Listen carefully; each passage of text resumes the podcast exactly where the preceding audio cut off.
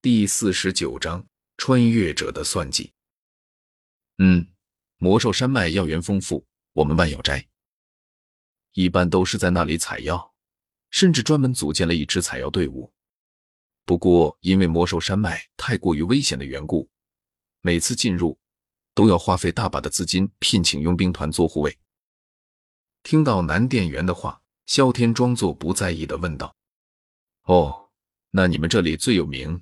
也最受欢迎的采药人士，男店员毫不犹豫的说出了心中的答案。最受欢迎的采药人，那毫无疑问是小医仙啊！小医仙，听到这个名字，萧天眼睛一亮，看来他来的还真是时候。小医仙已经加入万药斋了，就是不知道他现在发现没有那个藏有飞行斗技。七彩毒经等宝物的山洞了。如果发现了还好，那他只用盯紧小医仙就能截取萧炎的机缘了。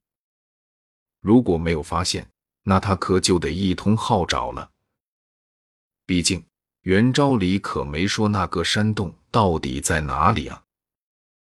明显看出萧天对小医仙感兴趣，男店员轻笑了一声，然后给萧天解释了起来。小医仙是我们万药斋特聘的医师，同时也是整个青山镇最受欢迎的人。因为青山镇大半地佣兵都被他救治过，再加上他长相出众，明里暗里喜欢他的人不知有多少。因为想要交好萧天这位大客户，男店员倒也不介意把萧天想要知道的一切都告诉对方。左右，这也不是什么不可告人的秘密。甚至可以说是整个青山镇众所周知的事情，只不过外来者不知道罢了。能用这样的东西教好一个有钱的大客户，何乐而不为呢？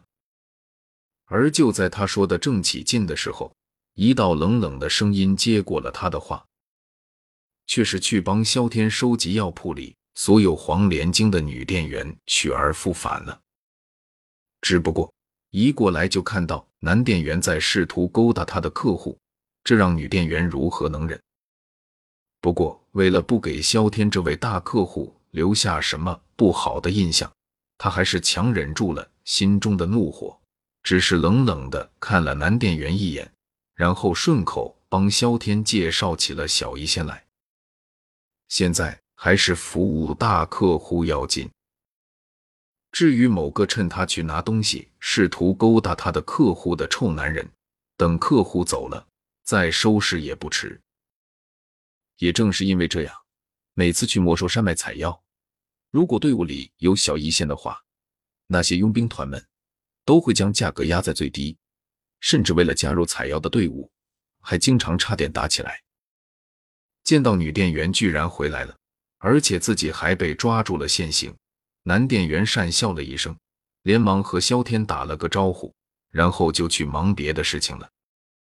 挖别人墙角还被当场逮住了，他哪还有那个脸继续待下去啊？更何况事情真闹大了，他也讨不了好啊！看到男店员知趣的离开了，女店员冷哼了一声，然后转过身，一脸笑意的将手中端着的小木盒放在柜台上。问道：“先生，这里共有七十四块黄连晶，请问您要全部购买吗？”随意的打量了一眼，萧天很想知道血莲晶到底是哪只，只可惜血莲晶长得和黄连晶差不多，再加上这么一大堆，看了半天他也没能看出来哪个是，心里失望的叹了口气，不过面上。萧天依然挂着笑容，嗯，都要帮我打包吧，算账吧，先生，一共是七千四百枚金币，请问您是现金支付还是刷卡？因为之前就数过黄连晶的数量，因此女店员很快的就报出了价格。刷卡吧。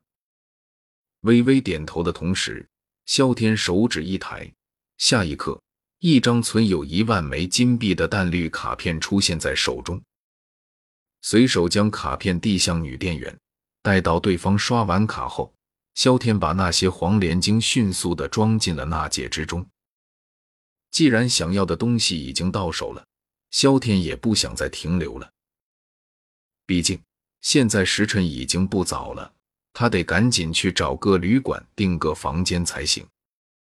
不然再拖下去，到时候没多余的房间了，那他今晚就得露宿街头了。